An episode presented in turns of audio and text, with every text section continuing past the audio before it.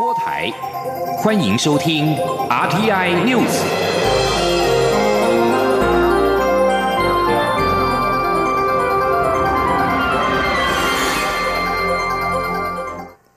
各位好，我是主播王玉伟，欢迎收听这节央广主播台提供给您的 RTI News 新闻。首先带您关注。首批自中国武汉包机返台，事后衍生争议。蔡英文总统今天表示，这一架包机确实出现了与原先双方沟通结论不同的情况。对于下一次的返台包机，蔡总统强调，在武汉的台湾乡亲都是同胞，必须坚持弱势与检疫优先的两大原则。政府会在这个基础上持续与对方进行沟通。前天记者肖兆平的采访报道。首批自中国武汉包机返台，事后接连出现名单不符、登机前没有事切检疫作为等争议，引发社会关注。蔡英文总统七号视导中央流行疫情指挥中心会后受访时表示，在武汉的乡亲都是我们的同胞，在多元管道中，我方清楚表达处理原则以及优先顺序，且也获得对方同意。但后续由中国主导的名单。很显然没有符合原先双方说好的优先顺序。蔡总统指出，这样的结果不仅影响相对弱势、急需返国的民众外，也造成国内防疫困扰。蔡总统说：“呃，让他们呃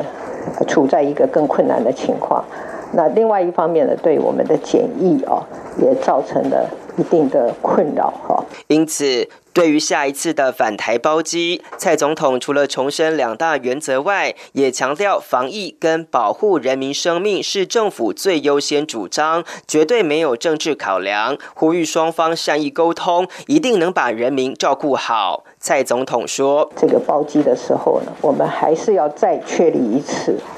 这个弱势优先原则，还有检疫优先原则，哈，这两个原则我们必须。”要确实的落实哈这两个原则。针对国台办也接续提出九百多位台湾民众申请协助返乡，蔡总统表示，政府基本原则与初衷都没有改变，也会跟对方持续再沟通。中央广播电台记者肖兆平采访报道。针对滞留武汉国人的后续接返作业，陆委会今天表示，我方已经提交优先名单，希望改变首批没有真正体现人道优先的遗憾。而对于陆方也有提交一份名单给我方的说法，陆委会则指出，处理的方式不能失之草率，便宜行事，需要双方加强相关的准备与协调合作。因此，陆委会呼吁陆方放下政治思考，回归人道立场，落实防疫管控风险，让滞留人员。能够顺利早日回台。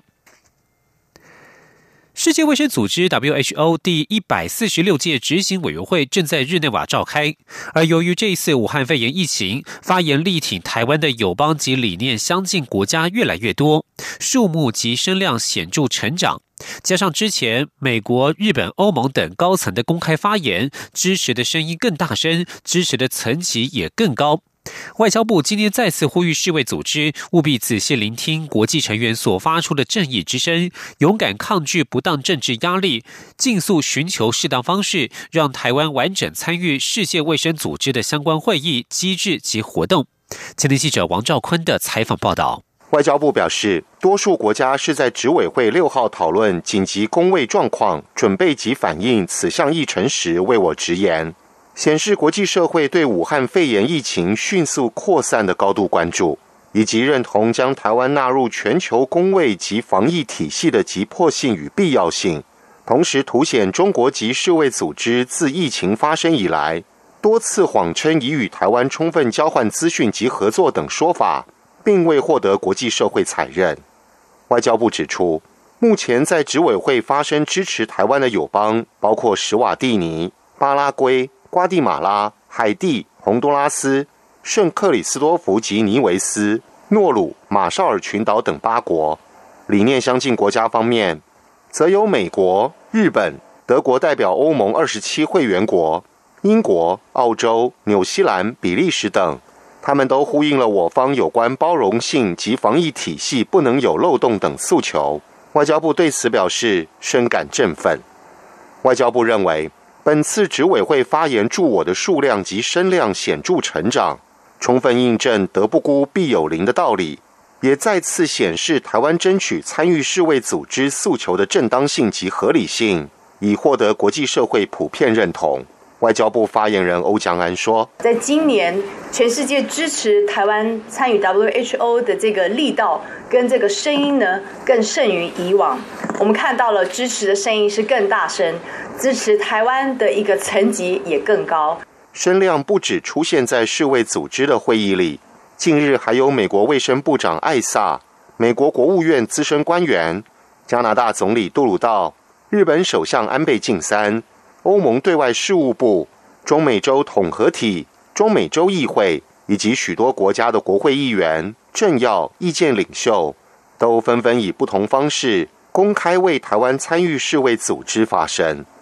另一方面，世卫组织干事长谭德赛曾在一月底推文表示：“中国的防疫能力速度令人超乎想象，我们所有人都应该对中国表示感谢。我会对中国不断赞赏。”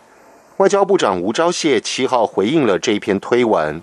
他直问谭德赛：“请问您是要继续坚持赞美中国，还是要收回评论？”中央广播电台记者王兆坤台北采访报道。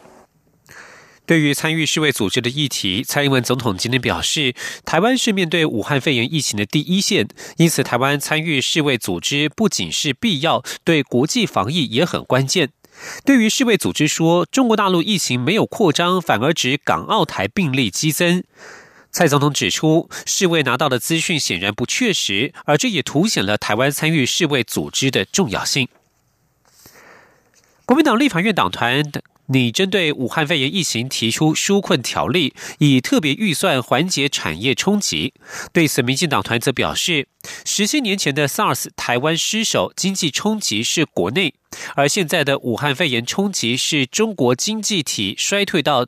对全球造成的影响。目前政府人力应优先用于防疫，但行政部门可以先搜集数据，做好研析之后再讨论纾困条例，比较能够对症下药。前天记者刘玉秋的采访报道。因应武汉肺炎疫情，国民党立院党团严拟比照二零零三年的 SARS 期间，推动防疫纾困条例，以降低产业界等各方冲击。国民党团书记长蒋万安指出，现在是全民防疫的时刻，希望执政党能全力支持纾困条例，也期盼行政院提出对案，立院尽快开议，让受冲击的产业尽快获得帮助。这个纾困条例不分朝野，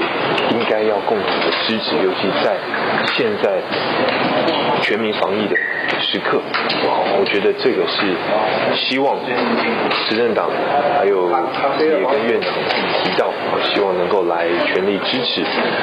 对于防疫纾困条例，民进党团书记长钟嘉宾则说，肯定朝野党团为了防疫纾困未雨绸缪，但疫情现在并未缓和，防疫仍是最急迫的，政府人力仍应优先用于防疫。而针对武汉肺炎所产生的经济冲击，钟嘉宾分析指出，十七年前中国占全球 GDP 的百分之四，现在则是百分之十六。过去 SARS 的纾困与现在所要面临的经济困境不可同日而语。因过去 SARS 台湾失守，纾困对象是国内经济产业，但现在要预防的是。中国对全球经济的影响，与其现在讨论纾困条例，参照十七年前的版本，不如赶快要求国发会等其他研发部门掌握中国经济对全球的影响，台湾上下游产业所受的冲击，不要拿去年的感冒药来对抗今年的流感，要先讨论病症，再讨论抓药。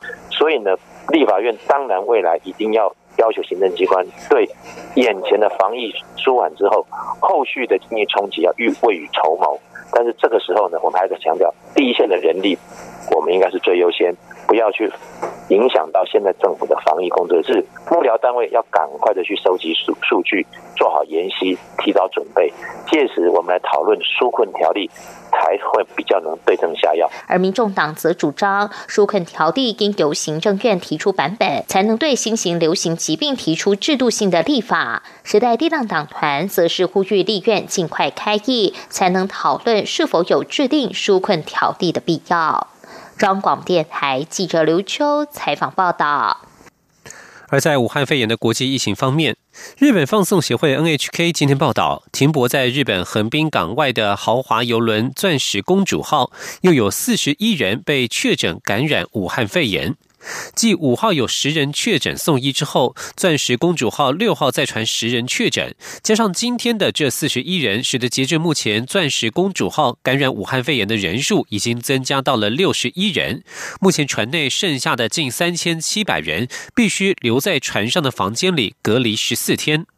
而南韩光州医院。二十一世纪医院在上个月底通报武汉肺炎疑似病例，当地政府没有在第一时间采取措施，导致三十七名病患和医护人员被列为高危险群。二十一世纪医院从四号起封院隔离，医院三楼的二十五名住院患者以及十二名医疗人员共三十七人，在未来的十四天必须过着与外界隔绝的生活。而疫情最严重的地区仍然是中国重灾区武汉。今天通报新增六十九九例死亡病例之后，中国的死亡人数已经增加到六百三十六人，累计通报确诊病例数达到三万一千一百六十一例。世界卫生组织表示，要说疫情达到高峰还言之过早，但中国今天第一次出现单日新增病例数下降。率先揭发武汉肺炎疫情的中国医师李文亮，因为在抗疫过程当中遭到感染，经全力抢救无效，今天凌晨两点五十八分病逝于武汉中心医院，享年三十四岁。武汉肺炎的严重疫情严重性，直到一月二十号才受到中国官方重视。之后，公众追溯源头，才发现原来早就已经有人提出警告。与李文亮一起引发关注的，还有武汉警方之前通报的八名造谣者，他们被查处的消息一度上了央视新闻。而李文亮在受访时曾经表示，早在一月初就知道病毒明显存在人传人。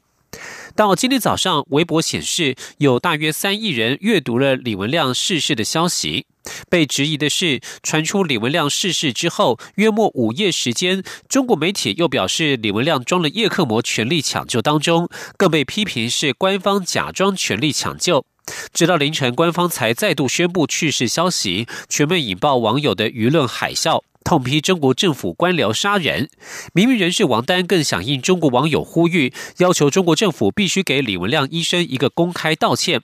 而中国官方新华社终于在今天上午发出一则送别李文亮的短讯，但是并没有对李文亮做出任何评论。继续关注其他的国际消息。美国民主党展开总统选举候选人提名程序，首站在爱荷华州，角逐者桑德斯与布塔朱吉六号都宣称在混乱的爱荷华州党团会议当中拔得头筹。愤怒的党主席下令检视投票结果。爱荷华州在三号举办党团会议，也就是投票选出总统大选候选人的一种方式。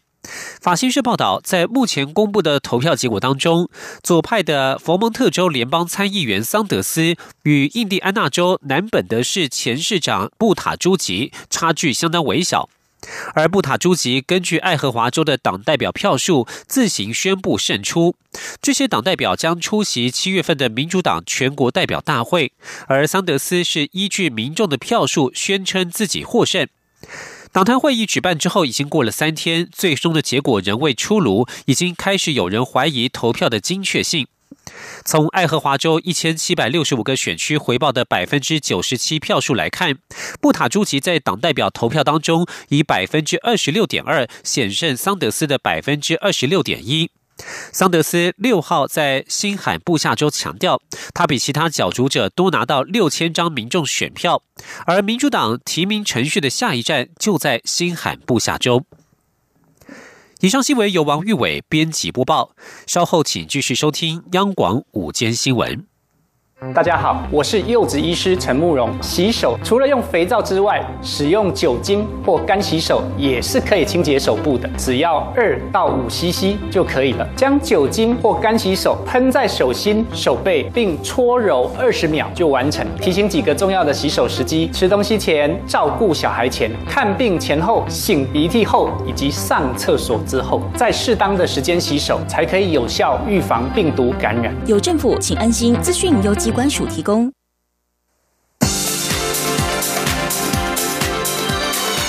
这里是中央广播电台台湾之音，欢迎继续收听新闻。欢迎继续收听新闻，我是陈怡君。因应武汉肺炎的疫情，中央流行疫情指挥中心在日前宣布，因应全国中小学延后到二十五号开学，家长如果有需要，可以请防疫照顾假。包括教师、妇女及工会等多个社运团体今天上午举行记者会，要求防疫照顾假应该要全新照给，也呼吁立法院尽速比照 SARS 期间特别立法，将劳工在防疫期间接受隔离治疗等行为列为公假，薪资照给。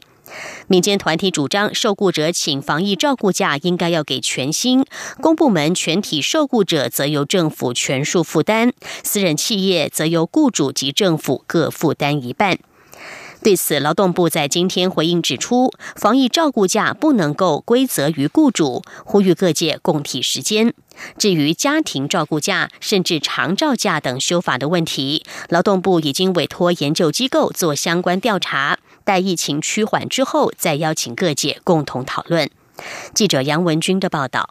妇女新知等多个团体七号召开记者会，要求防疫照顾假应有全薪，并比照 SARS 期间特别立法，员工配合防疫措施的行为也应列为公假。他们也提出应尽速修正性别工作平等法，七天的家庭照顾假不应并入事假，且应该以全薪计给。对此，劳动部政务次长刘世豪受访时指出，防疫照顾假是防疫应变的特别措施，并非公假性质。因不可归责于雇主，所以未强制雇主应付薪资。希望这段时间牢固双方共体时间，共同为防疫而努力。他说：“因为这是基于这个这个防疫的需要。”那么也不能归责于雇主，不能归责于劳工，所以目前依照还没有这个修法律之前，原则上这个部分来讲的话，就是请大家共体时间，导致双方共同来协助这个防疫。至于七天家庭照顾假不并入事假，应以全薪寄给。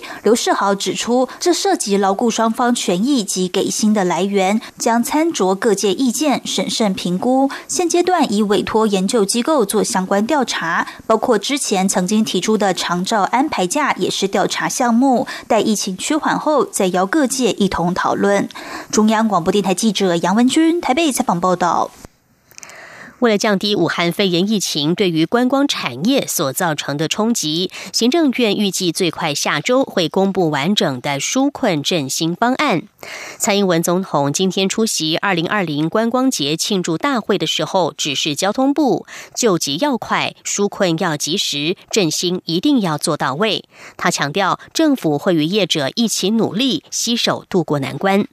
记者江昭伦的报道。交通部观光局七号在台北圆山大饭店举行二零二零观光节庆祝大会，北洋观光产业团体与从业人员过去一年的努力。蔡英文总统也受邀出席致辞。总统表示，这几年来台观光旅客创新高，不止总人次有所成长，客程来源也更多元。尽管有疫情冲击，但感谢业者不眠不休配合防疫，包括安顿机位，让国人顺利返国，大家辛苦了。有鉴于国内旅游观光产业近期因为武汉疫情遭受重大冲击，总统表示，交通部正在研拟完整纾困复苏振兴方案。他特别指示交通部相关协助措施一定要及时并做到位。总统说：“啊，我在这里我要特别指示交通部，应应措施很重要，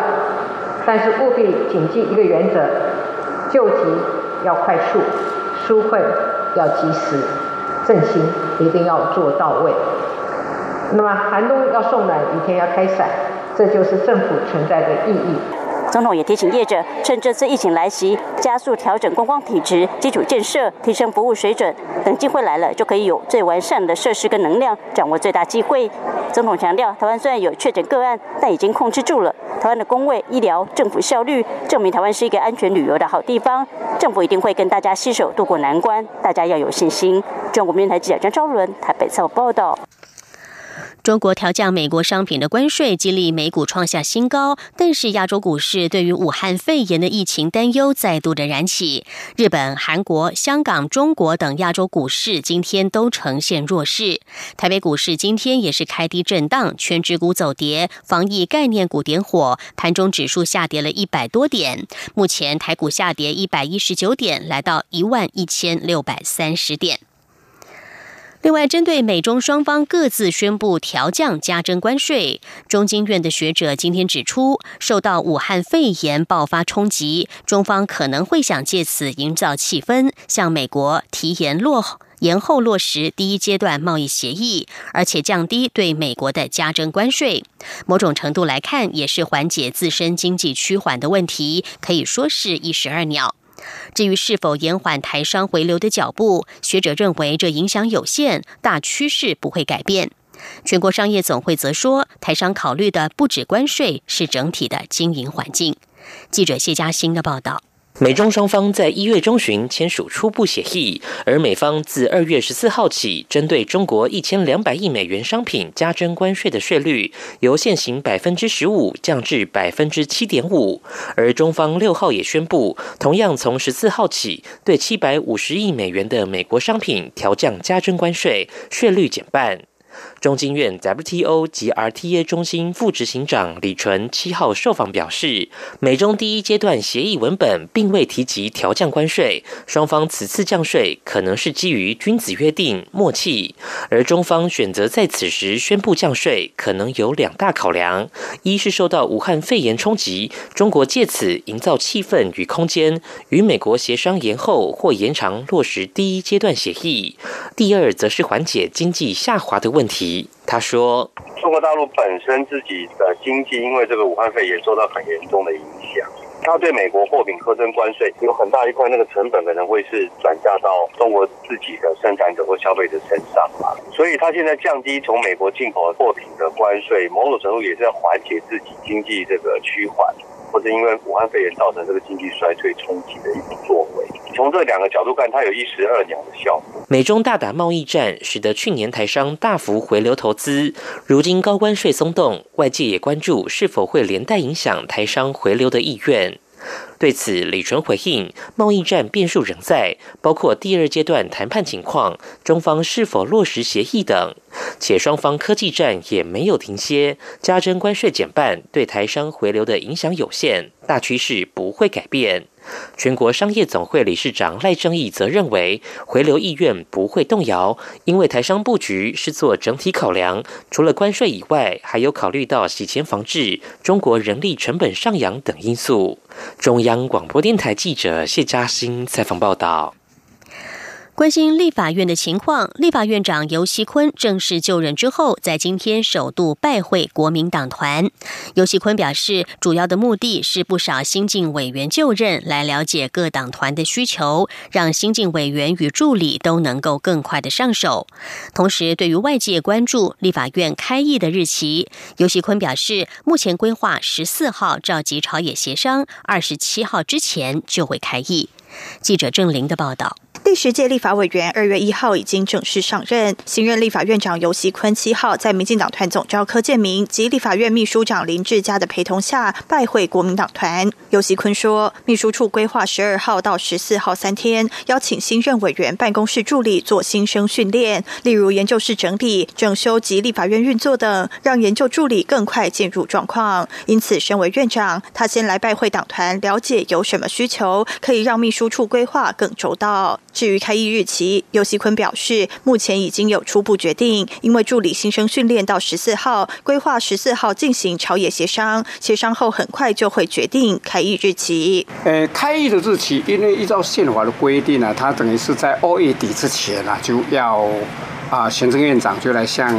啊立法院来来做施政报告，他最慢哈，就是在啊二月底。那二月底大家都知道，呃，今年好像有二十九号，那刚好是假日，那二十八号是休假，所以应该是在二十七号，就说一线的话规定，在二十七号之前，啊，一定要啊开议。另外，因武汉肺炎疫情持续延烧，立法院七号起要求每人进入院区前必须先量体温。尤锡坤表示，国民党团非常关心有关防疫条例部分，柯建明也与他们沟通。不过，有关政策或法案，他不适合表达意见。尤锡坤也提到，对于整个国家和国际的防疫，他一直保持高度关心。他认为现在的行政院团队表现非常好，相信行政院长苏贞昌会有通盘考量规划。他对苏贞昌很有信心。有媒体问到，立法院开议后人来人往，会不会担心群聚感染？尤锡坤则说，立法院开会之后如何防止群聚，各党团都有考量，届时大家可以在政党协商中提出，再看大家的共识如何，尊重党团协商决定。央广记者郑玲采访报道。赴美访问的副总统当选人赖清德在六号出席美国国家祈祷早餐会，与美国总统川普、副总统彭斯等多位重量级美国官员难得同场。据了解，赖清德的桌位在会场最前排，受到重视程度可见一斑。赖清德目前是以个人身份访问美国首府，行程重点之一就是出席华府一年一度的国家祈祷早餐会。六号上午六点五十分左右，赖清德就在驻美代表高硕泰的陪同之下，步行进入会场。据了解，赖清德的桌位位在会场的最前排，与川普的同党盟友共和党参议员葛兰姆同桌，而隔壁桌就是坐着美国国务卿蓬佩奥。根据白宫所提供的资讯，除了川普及彭斯之外，今年国家祈祷早餐会也有多位美国内阁级官员与会，包含蓬佩奥、国防部长艾斯培与内政部长伯伯恩哈德等人。邀请赖清德出席美国国家祈祷早餐会的对华援助协会会长傅西秋表示，美方对赖清德到华府出席早餐会开了绿灯，没有人反对，包括白宫，包括国务院。傅希秋表示，美台近年来关系提升。美国总统川普当选之后，曾经和蔡总统通电话。美国国会也前所未有的支持美台接触升级，两党一致，没有异议。他也不认为行政单位开绿灯的背后有其他考量。关心中东问题，在美国公布新的中东和平计划之后，以色列境内的暴力活动升高。对此，联合国安全理事会在六号针对了中东和平计划召开闭门会议。美国总统川普的女婿库许纳批评巴勒斯坦自治政府主席阿巴斯必须为此负责。库许纳是白宫高级顾问，也是中东和平计划的建构者。这个引发争议的和平计划已经被巴勒斯坦拒绝。库许纳指出，在一月二十八号美国公布中东和平计划之后，动乱持续升高，阿巴斯必须负责。库许纳形容与安理会其他十四个成员国长达两个小时的会谈非常有建设性。连日以来，以巴冲突升高，已经造成三人丧生。在六号，一辆车子冲撞耶路撒冷的以色列士兵，造成十四人受伤。而在占领区的约旦河西岸，则有两名巴勒斯坦人在冲突当中遭到了射杀。另外，以色列官员表示，东耶路撒冷旧城警察区遭到了攻击，有一人遭到以色列警官的射杀。阿巴斯发言人则是谴责川普的和平方案是造成冲突的原因。武汉肺炎疫情持续的扩散，目前全球至少有十二家药厂正在研发相关的疫苗或者是抗病毒药物，以协助治疗病患和抑制疫情。不过，一些药厂则是警告，新药诞生还需要一段时间。法国药厂赛诺菲执行长哈德逊六号预告，他们将在两周内宣布二零一九新型冠状病毒药物研发的计划。他说，赛诺菲想要提出具体做法，而非只是宣布更多的幻想。哈德逊说，未来一两周内，外界将会见到他们采取的做法有比较确实的进展。赛诺菲先前已经表示，他们正将自身专业知识和其他疫情搜集的资料分享给流行病防范创新联盟。这个机构正和生医界合作，尝试要研发二零一九新型冠状病毒的可能疫苗。在此同时，另外一家德国生技公司也获得了大笔资金挹注，预计在今年的夏天就可以展开疫苗的临床试验。十二天 N News 由陈义军编辑播报，谢谢收听相关的新闻，欢迎您上央广网站点选收听收看。我们的网址是 triple w 点 r t i 点 o r g 点 t w。这里是中央广播电台台湾之音。